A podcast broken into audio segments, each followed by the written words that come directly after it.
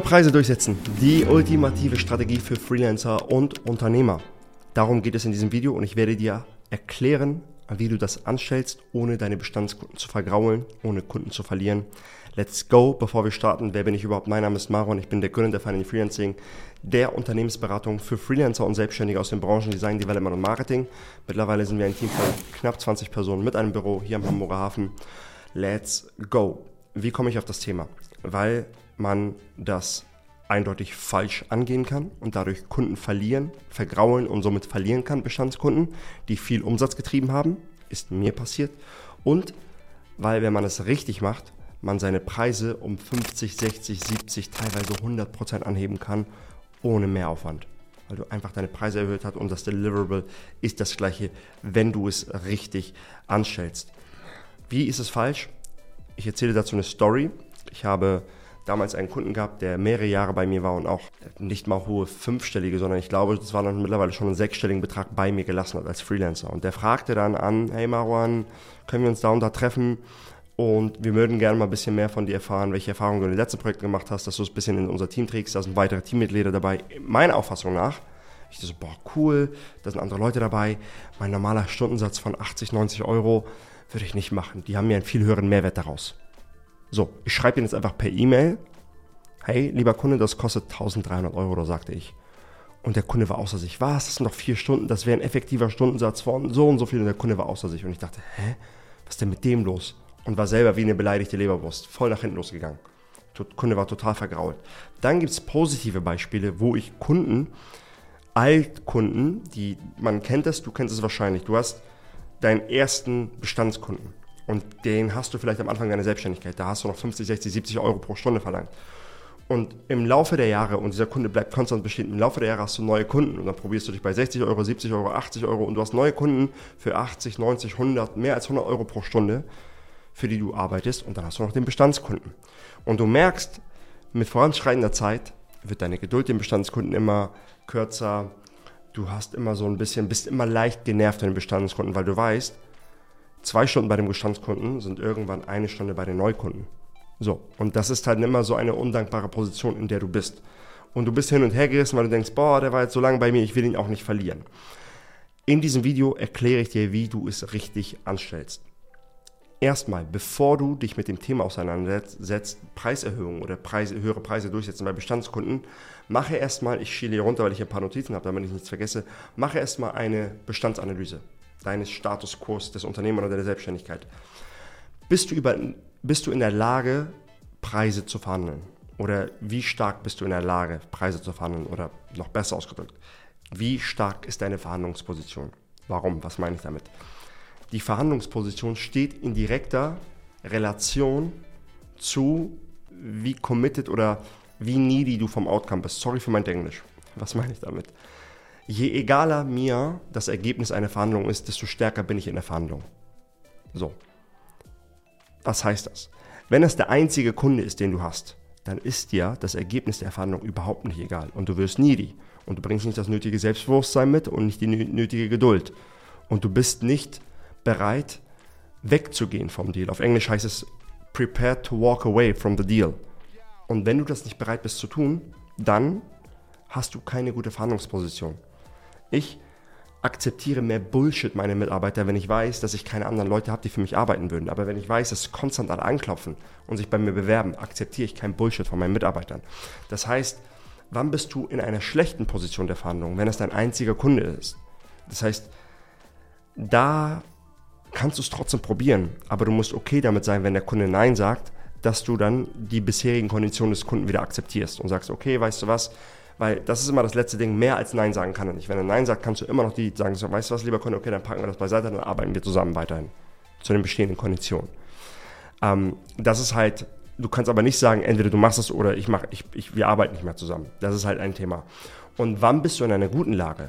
Wenn du mehrere Kunden hast, wenn das nicht dein Hauptkunde ist und wenn du merkst, wann es an der Zeit ist, deine Preise anzuheben, wenn du merkst, dass du anfängst, konstant mehr Nachfrage zu haben, als du abarbeiten kannst. Das ist der beste Zeitpunkt, um Kunden zu haben. Und ich nehme mir dann immer so ein, eine, ein imaginäre, einen imaginären Balken an Kunden. Und da sind unterschiedliche Kunden in diesem Balken. Und wenn ein neuer Kunde ganz oben rein will, fängst du immer beim untersten Kunden an zu verhandeln. Und was ist der unterste Kunde im Balken? Das ist der Kunde, bei dem du den geringsten Stundensatz und oder die meisten Bauchschmerzen hast. Das ist der erste, bei dem du nachverhandelst, nicht bei deinem besten Kunden. Was machst du dann?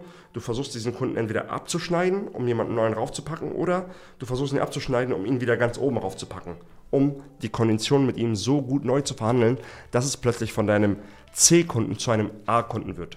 Stell dir einfach mal imaginär vor, du hast A, B, C und vielleicht auch D-Kunden.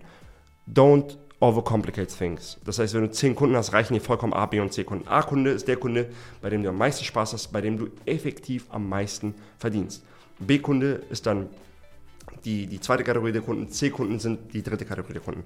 Du solltest auch bitte, wenn jetzt kannst du sagen, Marwan, ich habe einen A-Kunden, bei dem habe ich effektiv 700 Euro die Stunde, weil für den mache ich immer ein paar Plugins und ein paar Sachen, dem rechne ich 1000 Euro die Stunde ab und das sind nicht mal zwei Stunden, äh, 1000 Euro im Monat ab und das sind nicht mal zwei Stunden in einem Monat.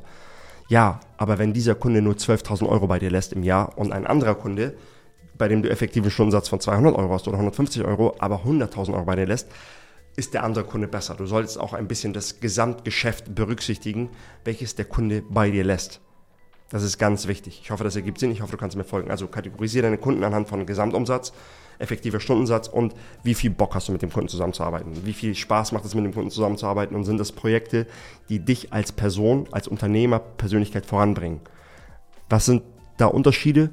Ein Beispiel ist, du willst dich positionieren auf E-Mail-Marketing mit coolen Landingpages dahinter und du hast einen Kunden, der genau in diesen Rahmen passt.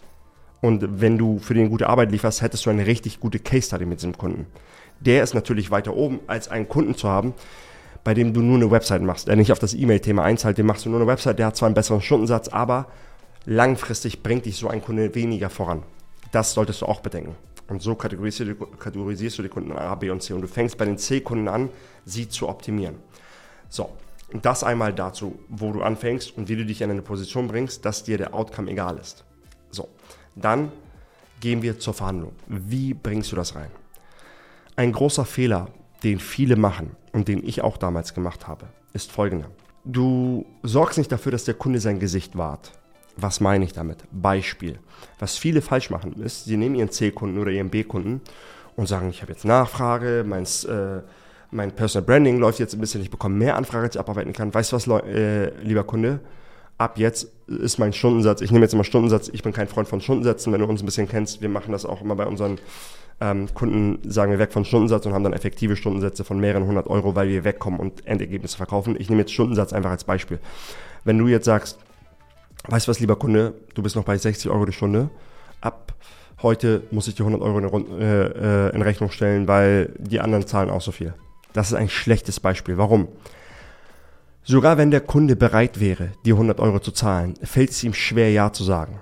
Denn er wahrt sein Gesicht nicht. Du hast dich mit so einem Ultimatum indirekt über ihn gestellt, bis von oben herab und so ein bisschen, ja, friss oder stirb, mir doch egal, was mit dir passiert. Du gibst dem Kunden ein unsicheres Gefühl. Sogar wenn der Kunde Ja sagt, ist vielleicht, weil er gerade nicht anders kann, aber er wird sich indirekt umschauen und sagt, oh Gott, ich will nicht mit so jemandem arbeiten, der mich sofort austauscht oder als Geisel nimmt, sobald ich irgendwie bei ihm unten bin. Das heißt, so würde ich das nicht machen. Wie machst du es richtig? Erst einmal gehst du in einen ich nenne das Inferior Frame. Was heißt Inferior? Du, dadurch, dass du ein direktes Ultimatum eigentlich hast, ziemlich direktes Ultimatum, das erzähle ich dir gleich, wie das aussieht, mit Datum und Preis. Das heißt, du weißt ganz genau, was du willst. Würde ich dir empfehlen, und damit habe ich mit hunderten Kunden haben wir sehr gute Erfahrungen gemacht, dass du dich dem Kunden ein bisschen unterordnest, ein Inferior Frame. Das ist schon fast wie eine Entschuldigung dem Kunden gegenüber, als wenn du dich für etwas entschuldigst. Und ich garantiere dir, und das ist der Pro-Tipp, das wird immer gut ankommen. Und wie fängst du das Gespräch an? Mal angenommen, ich habe einen Kunden, mit dem ich die letzten neun Monate zusammengearbeitet habe. Dann sage ich, hey lieber Kunde, wir haben die letzten neun Monate gemeinsam A, B und C erreicht. Es macht super Spaß und ich habe Lust, in diesem Jahr jetzt mit dir D, E und F zu machen. Das hast du ja erwähnt. Ich glaube, da können wir noch viel machen. Was mache ich? Ich lasse die, vergangene, die Vergangenheit Revue passieren, guck mal, was wir schon geschafft haben. Idealerweise sind das Dinge, die auf dich zurückzuführen sind. Und schiele ein bisschen auf die Zukunft, was wir gemeinsam machen werden. Ich habe da total Lust drauf. Und dann kommt mein Dilemma. Was gerade bei mir los ist, das ist wie eine Beichte. Aber was gerade bei mir los ist, ich bekomme sehr viele Anfragen und das sind auch spannende Projekte und bei den Anfragen spreche ich von 110, 100 bis 110 Euro. Und ich weiß, dass unser Deal noch damals für 60 Euro vereinbart war. Ich bin selbstständig und du bist ja auch Unternehmer, Unternehmerin und wie du verstehst, Geld ist nicht alles, natürlich ist aber Geld ein sehr wichtiger Faktor. Und ich weiß, wir haben in der Vergangenheit zusammengearbeitet und ich will, mir ist Loyalität wichtig, aber bei den neuen Kunden sprechen wir über 100 bis 110 Euro. Deswegen bin ich gezwungen, dass ich jetzt frühzeitig die Hand hebe für unseren Deal. Ich werde den Preis anheben müssen. Pause. Was passiert mit dem Kunden? Der denkt, oh, von 60 Euro jetzt auf 110, 120 Euro, das ist voll viel, aber irgendwie, ich weiß nicht. Hm. Und dann sprichst du weiter. Weißt du was, lieber Kunde? Wir haben jetzt Anfang des Monats. Bis zum Ende des Monats, alle Dinge, die reinkommen, werde ich noch unter den alten Stundensatz von 60 Euro machen. Ab dem nächsten Monat bin ich gezwungen, den neuen Stundensatz zu verlangen. Aber ich belohne Loyalität und ich vergesse nicht, wer auch damals mit mir war. Du bekommst einen reduzierten Stundensatz von 90 Euro die Stunde.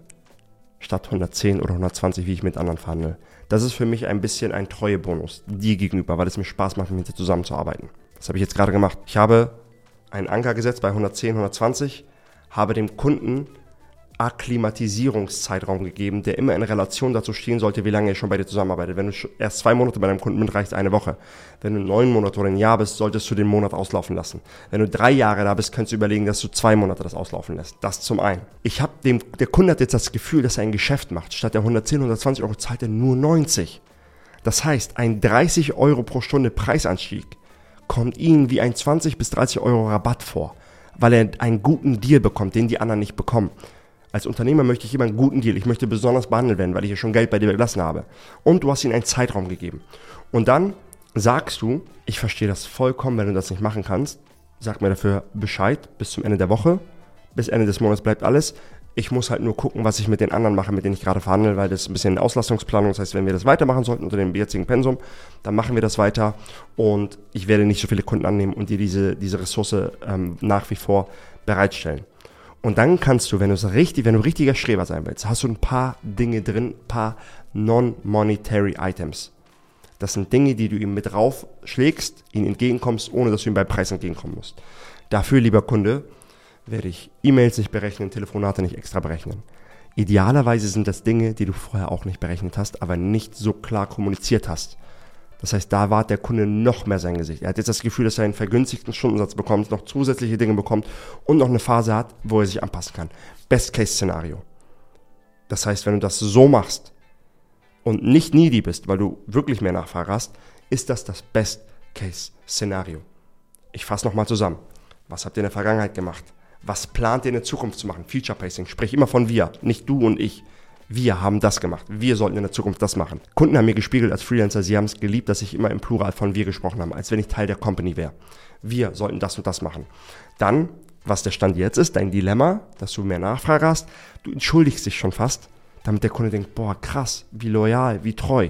Du gibst ihm eine angemessene Akklimatisierungsphase und überlässt es ihm, ob er dabei ist oder nicht. Und wenn du Streber sein willst, das würde ich dir empfehlen, gibst du ihm Non-Monetary Items noch zusätzlich darauf. Idealerweise sind das Dinge, die du vorher gemacht hast, nicht klar kommuniziert hast und nicht, sowieso nicht in Rechnung gestellt hast. Ich hoffe, dieses Framework hilft dir. It works like charm. Trau dich. Die wenigsten Kunden werden von sich aus proaktiv ankommen. Du solltest das machen. Überall steigen die Preise. Überall sind Preisanstiege gemacht worden wahrscheinlich hat das dein Kunde auch schon gemacht. Das heißt, es ist eingespeist, dass du auch mehr Preise von ihm, höhere Preise von ihm verlangen kannst. Ich hoffe, das hat dir geholfen. Wenn dir das geholfen hat, schreib gerne was in die Kommentare, was dir am äh, meisten geholfen hat. Ähm, abonniere uns und wenn du sagst, ey Marwan, das ist richtig, das hat wirklich Hand und Fuß und du bist Freelancer oder Unternehmer im Bereich Design, Development, Marketing, stell dir gerne einen Termin ein, sprich mit uns aus dem Team. Wir schauen, wo du stehst, was du realistisch erreichen kannst in drei bis zwölf Monaten, welche Zusammenarbeit vielleicht die möglich richtige wäre für dich und ich würde mich total freuen. Ansonsten vielen Dank für deine Aufmerksamkeit. Ich freue mich auf dich im nächsten Video. Peace out.